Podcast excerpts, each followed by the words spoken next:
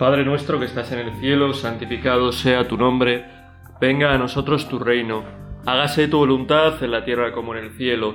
Danos hoy nuestro pan de cada día, perdona nuestras ofensas, como también nosotros perdonamos a los que nos ofenden. No nos dejes caer en la tentación, y líbranos del mal. Amén. Imaginaos que tenéis un amigo alguien, un conocido al que le fascina el chocolate. Al que le fascina el chocolate. Y vosotros sabéis, porque os lo han dicho, que el chocolate es malo. Que el chocolate hace daño. Que el chocolate engorda mucho. Que el chocolate no es la mejor dieta que se puede llevar. La dieta del chocolate. Cometeréis un error si para ayudar a vuestro amigo a que deje el chocolate, lo que le decís es el chocolate es muy malo, olvídate del chocolate. Y en cambio, será más efectiva la táctica si buscáis mostrarle un producto que es mucho mejor, que puede gustarle porque en sí mismo es mucho más gustable de un modo mucho más profundo. Al hablar de Dios en un mundo de paganos, como es este en el que estamos, porque a veces nos hacemos engaños viendo estadísticas del porcentajes de cristianos en nuestro país, en, Europa, en... Realmente somos una minoría. Porque ser cristiano no es cuestión simplemente de estar en una lista, ¿no? es cuestión de creer algo, alguien, de conocer a alguien que es Jesucristo y seguirle.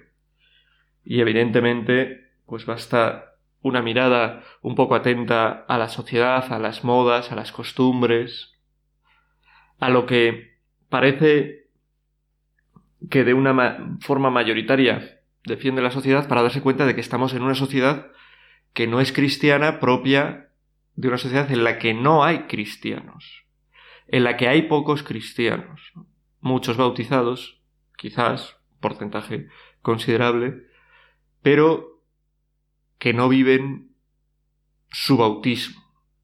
Hijos de Dios, pero que no viven como hijos de Dios, que en cierto modo han dado la espalda a esa filiación, a ese ser hijo de Dios. Pues para hablar a esta sociedad pagana en la que estamos, es malo engañarse insisto en esto, ¿no? Porque nos podemos engañar, estamos en una sociedad cristiana, tal, hay que mantener, no, no hay que mantener. Hay que evangelizar. Y esto, pues, lo tenemos que hacer también de un modo especial, quizás, o por lo menos, pues, haciendo de, de cabeza y de ejemplo los sacerdotes.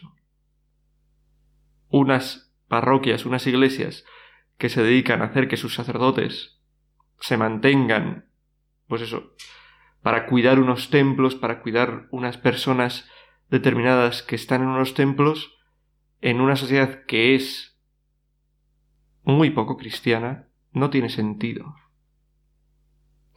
La labor del sacerdote, como la de los primeros, es la de ser pescador de hombres. Y en realidad es una labor en la que el sacerdote hace cabeza y tienen que estar detrás pues todos los cristianos. Salir a buscar. Y en ese salir a buscar es importante hablar. ¿no? Dice en un momento determinado, no sé ahora mismo si es en una carta de San Pablo o lo dice San Pedro, en una de sus cartas, que la fe, me parece que es San Pablo, o sea, San Pedro, pero no lo sé, pero la fe llega a través de la escucha, la escucha del Evangelio. Y la fe llega también a través de la escucha de, eh, de hablar de Dios. Y entonces estamos en un mundo pagano que ama cosas paganas. El mundo en el que vivimos ahora es un mundo que al quitar a Dios del centro ha puesto otras cosas en el centro. ¿Qué ha puesto en el centro? Pues hay cosas que son muy evidentes. Se ha puesto en el centro ahora el físico, ¿no? El físico de la, de la persona.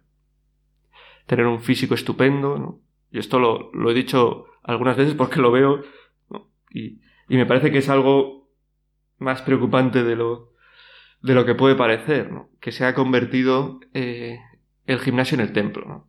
Yo, entenderme bien, o sea, me parece fantástico que haya gimnasios, me parece fantástico el ejercicio, es verdad que hay que cuidarse, es verdad que hay que estar en forma, lo que queráis, ¿no? Pero se ha llegado a un extremo donde lo que mueve a una persona, lo que le hace levantarse de la cama pronto, es hacer ejercicio. Y en el que puede pasar un día sin otra cosa, pero si pasa sin el ejercicio, madre mía, ya se siente como si hubiera pecado, ¿no? Se siente como si en otra época, pues no sé, hubiera hecho algo que transgredía la ley de Dios o como pues alguien que es creyente como si falta un domingo a misa, pues se siente así, ¿no? Otras cosas pues que están introducidas, bueno, unido a esto también, ¿no? El placer. ¿Qué es lo importante? Lo importante es tener alguien eh, con quien acostarme. Encontrar a alguien. No, no a alguien a quien amar, ¿eh? No, no. Alguien para poder eh, dar salida a mis, a mis impulsos. ¿no? Una sociedad que se dedica a fomentar que los impulsos eh, pues sexuales sean impulsos muy animales, ¿no? y esto lo hace pues mediante la pornografía, esto lo hace mediante enseñanzas que incitan a que enseñan, ¿no? a niños o adolescentes, ¿no? que cosas como eh, la masturbación, que cosas como el, el, sexo sin compromiso, que, pues que son geniales, ¿no? Pues crea una sociedad hedonista, que vive para el placer, ¿no? Y cuando no puedo encontrar ese placer virtualmente, ¿no? Que es lo que a veces con lo que tiene que conformarse uno habitualmente en esta sociedad, ¿no? A través de lo que ve, a través de lo que hace él, de lo que sea, pues llega un momento en que quiere experimentarlo y busca experimentarlo, pues, con otra persona, con otras personas, bueno, en fin, estoy metiéndome en un terreno un poco peleagudo, pero es así, pero es así. ¿Para qué vive la gente?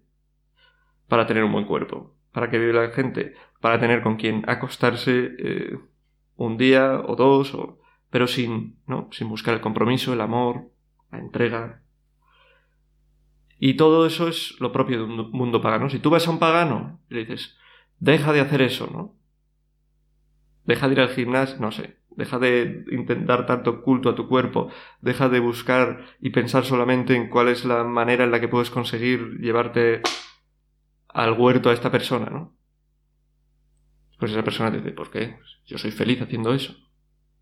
Es como si le dices a ese que ama el chocolate, deja el chocolate. No, Claro, uno haciendo eso no puede tener ese encuentro con Cristo porque está viviendo de espaldas a Cristo, porque está viviendo vidas desordenadas, vidas cerradas al amor de verdad, vidas egoístas en definitiva, ¿no? Una vida que se mira al ombligo, una vida que busca su propio placer, es una vida egoísta y no puede encontrarse con Dios. Entonces tú lo que tienes que hacer para hablar a esta sociedad de Dios es presentarle la maravilla de lo que es Dios. No que dejes de hacer eso, sino que estás llamando a algo muchísimo más grande. A poder entregarte de verdad, a poder tener felicidad de verdad, a poder vivir una vida con una paz a pesar de las dificultades asombrosa, a que tu corazón puede llegar a hundarse a otra persona que le puede llenar de felicidad, ¿no? A que, por ejemplo, el sexo es algo no simplemente placentero, así como aquí te pillo, aquí te mato, sino que es algo que es capaz de elevar a una persona, de acercarle a Dios. Entonces, si le intentas presentar de un modo positivo, pues puedes hablar mejor a esta sociedad de Dios. Este, esta meditación va de eso, ¿no? Cómo hablar a Dios. Hay que ser siempre positivos, hay que eh, no dedicarnos a ser martillos de hereje, a decir lo malo que eres, lo mal que haces esto, sino tender constantemente la mano a la gente mostrándole las maravillas de creer en Dios, que creer en Dios es lo mejor, que es lo, más que lo, que más feliz puede hacerte, que es lo que más puede llenarte, que es lo mejor. Tenemos que estar convencidos de eso para transmitirlo a los demás.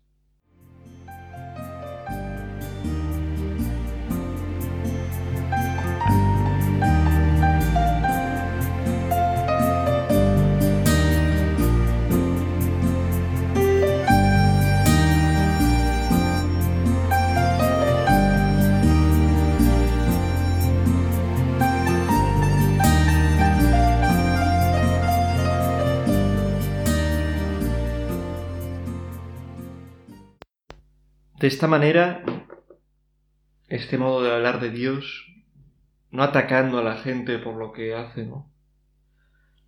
Este modo de evangelizar es un modo que desde el comienzo se ha visto en la iglesia, ¿no? Me parece bastante representativo de esto la actitud de San Pablo en el Areópago de la que nos hablan, eh, de la que nos habla el libro de los Hechos de los Apóstoles. Mientras Pablo Claro, estamos ahora en una sociedad, este, en este inciso, ¿no? En una sociedad neopagana que se parece mucho a la sociedad pagana con la que se encontraron los primeros, eh, los primeros cristianos. Salían de un mundo griego, pero se lanzaban a toda la humanidad, que era la humanidad de los gentiles, de los paganos, y así era en Roma, y así era en Atenas también, donde está, donde va San Pablo, ¿no? Y cuenta los hechos de los apóstoles que esto es lo que ocurrió a San Pablo en su visita a Atenas. Dicen así los hechos de los apóstoles. Mientras Pablo estaba, eh, perdón, mientras Pablo los esperaba en Atenas, su espíritu se irritaba en su interior al ver que la ciudad estaba llena de ídolos. Discutía pues en la sinagoga con los judíos y con los adoradores de Dios, y diariamente en el ágora con los que allí se encontraban. Incluso algunos filósofos epicúreos y estoicos conversaban con él. Bueno, San Pablo se dirige al pensamiento de su época conversando con él, ¿no? La actitud de ir derribando ídolos no es lo que hace San Pablo. Ni es lo que tenemos que hacer nosotros.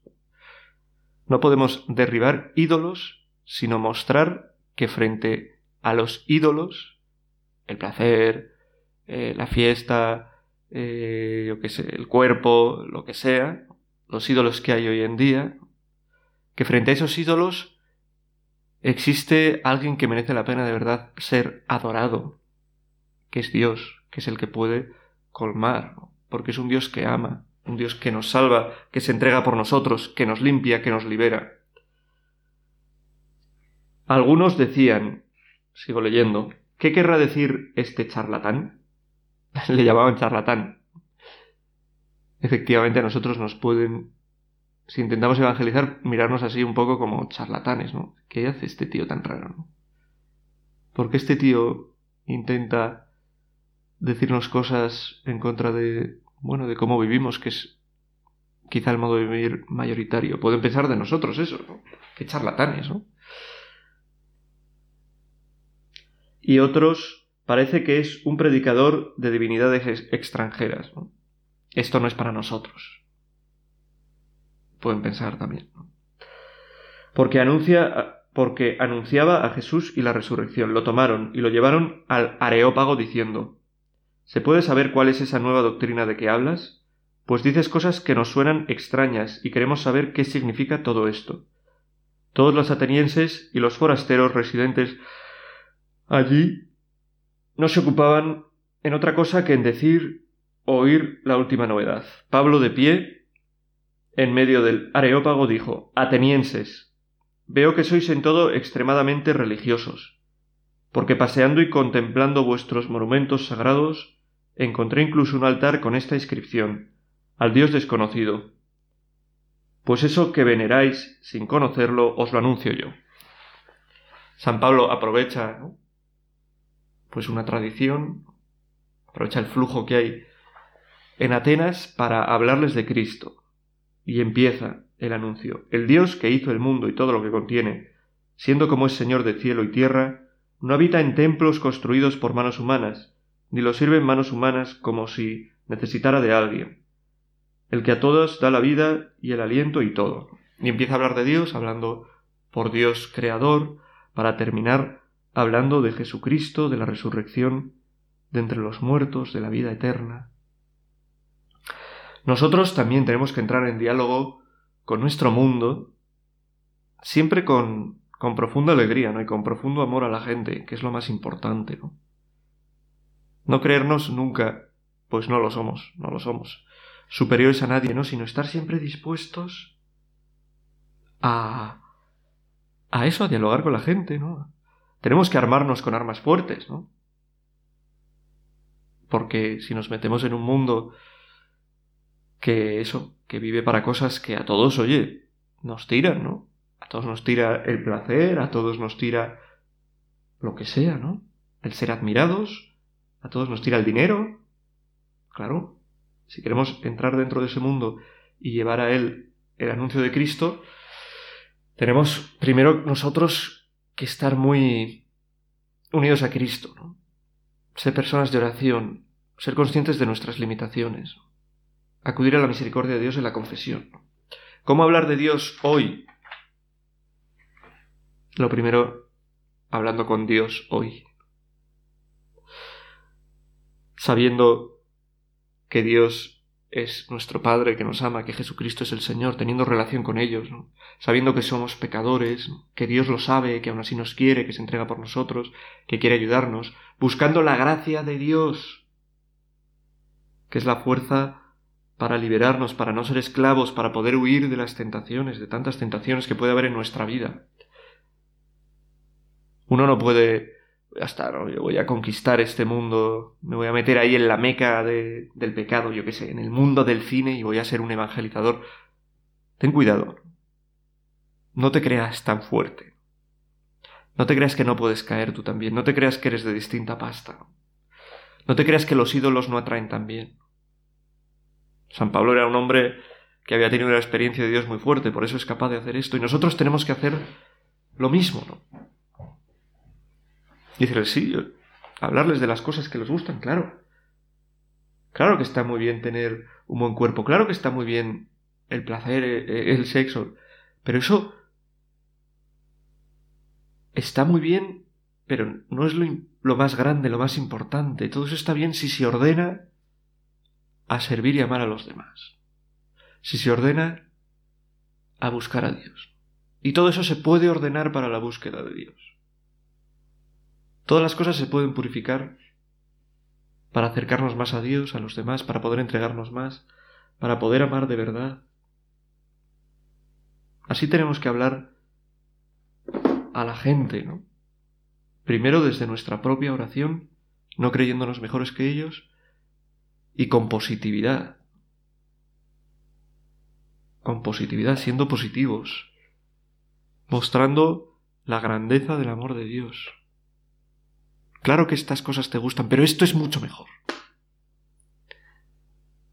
Y estas cosas que te gustan además en realidad te esclavizan, pueden esclavizarte si no las haces purificándolas con Dios, con su gracia, buscando entregarte, buscando el bien de los demás, no siendo egoísta, ¿no? Y no ser egoísta necesita mucho de la fuerza de Dios en nuestra vida, ¿no? De Dios que actúe, nos transforme, nos limpie, nos eleve. Lo necesita de verdad. En este rato de meditación, preguntándole al Señor cómo hablar de Él a este mundo en el que vivimos, le pedimos al Señor que nos haga hombres y mujeres de oración. Que lo primero para nosotros no sea, ya está, voy a transmitir este mensaje, ¿no? Cuando uno ha tenido una experiencia igual de Dios, venga, se convierte ahí en un... Tengo que hablar de Dios, tengo que hablar de Dios, tengo que hablar... Profundiza en tu amistad con Dios. Y después transmítela a los demás. Ten una relación fuerte, duradera, donde conozcas tanto tu limitación como el gran amor y la misericordia de Dios que todo lo puede. Y desde ahí, habla con los demás, habla de Dios, métete en el mundo para llevarles esa gran noticia.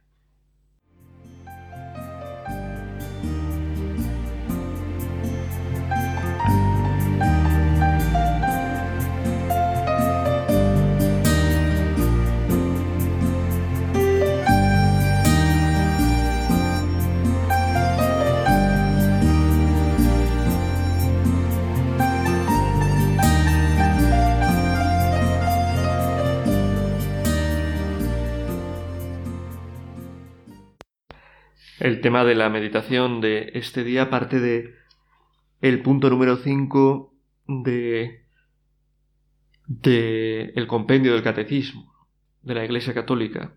¿Cómo puedo hablar de Dios? La verdad es que es una pregunta que el compendio se hace en este comienzo del, del compendio de un modo más filosófico, más profundo, ¿no? ¿Cómo puedo hablar de Dios si mi lenguaje es tan limitado? ¿Cómo puedo hablar de Dios eh, si Dios trasciende totalmente las capacidades de lo que yo puedo decir? Pero yo lo he querido enfocar más por este cómo hablar de Dios a nuestro mundo, cómo hablar de Jesucristo. Y me fijaba en, en otra cosa que es muy importante, ¿no? Bueno, voy a leer lo que dice eh, el compendio y luego os voy voy a proponer este punto tan importante que me parece que es tan importante para hablar de Dios. Se puede hablar de Dios a todos y con todos, partiendo de las perfecciones del hombre y las demás criaturas. La cuestión de hablar de Dios es también una cuestión intelectual. Es una cuestión también de debate intelectual. Dios no es una realidad que sea contraria, ya lo hemos hablado, ya lo he hablado en alguna ocasión, que sea contraria a la razón, ¿no? sino que es una realidad razonable. Y podemos hablar de él porque el mundo, porque el ser humano, nuestro propio interior, nos habla de él. Partiendo de las perfecciones del hombre y las demás criaturas, las cuales son un reflejo, si bien limitado, de la infinita perfección de Dios. Podemos imaginar a Dios, pensar a Dios porque somos imagen de Dios.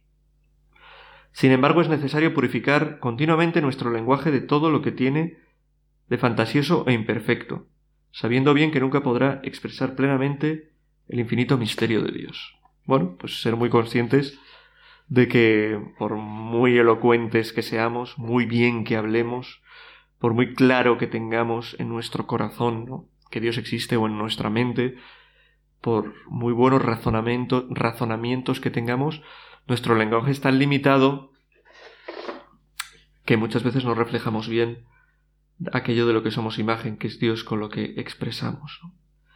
Por eso también mucho de lo que tiene hablar, mucho, mucha de la parte de hablar de Dios a los demás es eh, hablar con Dios primero, ¿no? Otra vez. Tener una vida potente de oración, ¿no? Y a la gente a la que vamos a hablar de Dios, ponerla en manos de Dios. Tenemos fe en que Dios es el que derrite. El que derrite los corazones de la gente, el que cambia los corazones, ¿no? Pues pongamos a esa gente en manos de Dios, tengamos fe. No es que Dios vaya a obedecernos a lo que le pidamos como si fuera una marioneta en nuestras manos, no. Pero sí es verdad que Dios quiere de la intercesión de los hombres para acercarse a los hombres que nosotros, que a nosotros Dios, como he dicho antes, a los sacerdotes, pero a todos, nos, nos llama pescadores de hombres, ¿no? Nos hace partícipes de su misión de anunciar la salvación al mundo. Y tenemos que, participar en esta misión. Y el Evangelio, para que vean vuestras buenas obras, ¿no? Dice, para que vean vuestras buenas obras y se conviertan. No sé en qué momento ahora exactamente lo dice, ¿no? Pero Jesús anima a las buenas obras. Lo leíamos, creo, este este último domingo, claro, no sé cuándo se va a publicar esto. Lo leíamos en en la misa, ¿no? Voy a intentar, quizás lo encuentro así rápido y lo leo y así pues es más sencillo, ¿no? Tengo aquí las lecturas de la misa, tal. Estamos en el domingo. El domingo anterior fue el domingo décimo del tiempo ordinario. Mira, eso nos sirve para situarnos. Esto no es. Esto no es. Pues no lo voy a encontrar. Bueno. Para que, viendo vuestras buenas obras. Ah, claro, es que el domingo pasado. Claro. El domingo pasado era el Corpus Christi, ¿no? Entonces tengo que buscar por Corpus Christi. Perdonadme ¿eh? que esté aquí armando este lío, pero bueno, eh, nos sirve. Nos sirve eso, pensar que tenemos que pedir al Señor que nos ayude que sea Él el que cambie los corazones de los demás. Eh, mi sangre es verdadera vida, el que me come vivirá por mí, el pan que yo es mi carne para la vida del mundo. Año B. Este es el Evangelio. Igual me he inventado que habla de eso. Tomad, esto es mi cuerpo, preparad la Pascua. Pues no sé, no, no, habla, no habla de esto en este Evangelio, pero bueno, en un Evangelio lo podéis buscar ahora que hay Internet, ¿no? Para que vean vuestras buenas obras y se convierta en la importancia en la evangelización de las buenas obras, ¿no? Solo hacer buenas obras, que eso es lo, lo importante, es hacer buenas obras. Pero a veces también no hay que hacer las obras para que se nos vea, pero está bien que se vea, ¿no? Una buena obra y la gente... Claro, pero si vamos con mentalidad de que se vea, entonces no estamos haciendo una buena obra, porque en realidad lo que queremos es que la gente se fije en lo buenos que somos y... Lo importante es hacer buenas obras. Si uno hace buenas obras constantemente, lógicamente, algo se verá. Y esas son las que convierten. Esas son las que atraen. No atraes tú cuando dices que hay que ayudar a los pobres, atraes tú cuando ayudas a los pobres. Cuando ves que eres feliz ayudando a los pobres. Está muy bien decirlo, ¿no? Hay que compartir, tal, sí, muy bien. Pero la gente puede decir, tú hablas de compartir, no te he visto compartir en la vida, ¿no? Eso es una anti-evangelización, ¿no? Pero en cambio, si hablas de compartir y compartes, y por compartir, pues la gente que tiene cerca no es tonta y se da cuenta. Pues eso es lo que llama la atención. ¿no? Cuando uno vive así, da ejemplo y además eh, lo hace con alegría. Si hablamos de es que la verdadera alegría está en entregarse, en vivir para los demás, y nosotros no vivimos para los demás, no nos entregamos, o si lo hacemos, aparentamos que lo hacemos, estamos tristes, con pinta de no estar felices, de no tener paz en el corazón. Pues eso es anti-evangelio. Anunciamos lo mejor y eso tenemos que ser conscientes, para eso estar con lo mejor que es Jesucristo y llenarnos de Él. Y mostrar que es lo mejor con nuestro ejemplo, con cómo lo vivimos, con cómo vivimos con cómo desbordamos de alegría sabiendo que Dios nos ama, ¿no? Qué bueno es para evangelizar, y con esto ya termino porque creo que me estoy pasando el tiempo, el sentido del humor. A la gente le ayuda mucho. Uno si tiene una actitud un poco cerrada hacia la iglesia, hacia los cristianos, hacia los sacerdotes, y se acerca a ti, y tú pues eres una persona feliz, alegre, que tiene sentido del humor, por ahí puedes acercarte a esa gente. La gente dijo, es una persona normal, es una persona alegre, es una persona... Y es un modo muy bueno. Le vamos a pedir a la Virgen que nos ayude a, hablar de su Hijo. Que nos ayude a estar cerca de Él para poder hablar mejor de Él. Para poder hablar en positivo de Dios, que es lo que atrae, ¿no? No dedicarnos a decir esto está mal, esto está mal, esto está mal. Sí, vale. Ya sabemos que los cristianos pensáis que todo esto está mal. Pero ¿qué nos ofrecéis a cambio? La alegría, la felicidad, el amor. Pues ofrezcamos eso a la gente y llevémoslo y mostrémoslo con nuestro ejemplo. Dios te salve María, llena eres de gracia, el Señor es contigo, bendita tú eres entre todas las mujeres y bendito es el fruto de tu vientre Jesús. Santa María, Madre de Dios, ruega por nosotros pecadores, ahora y en la hora de nuestra muerte. Amén.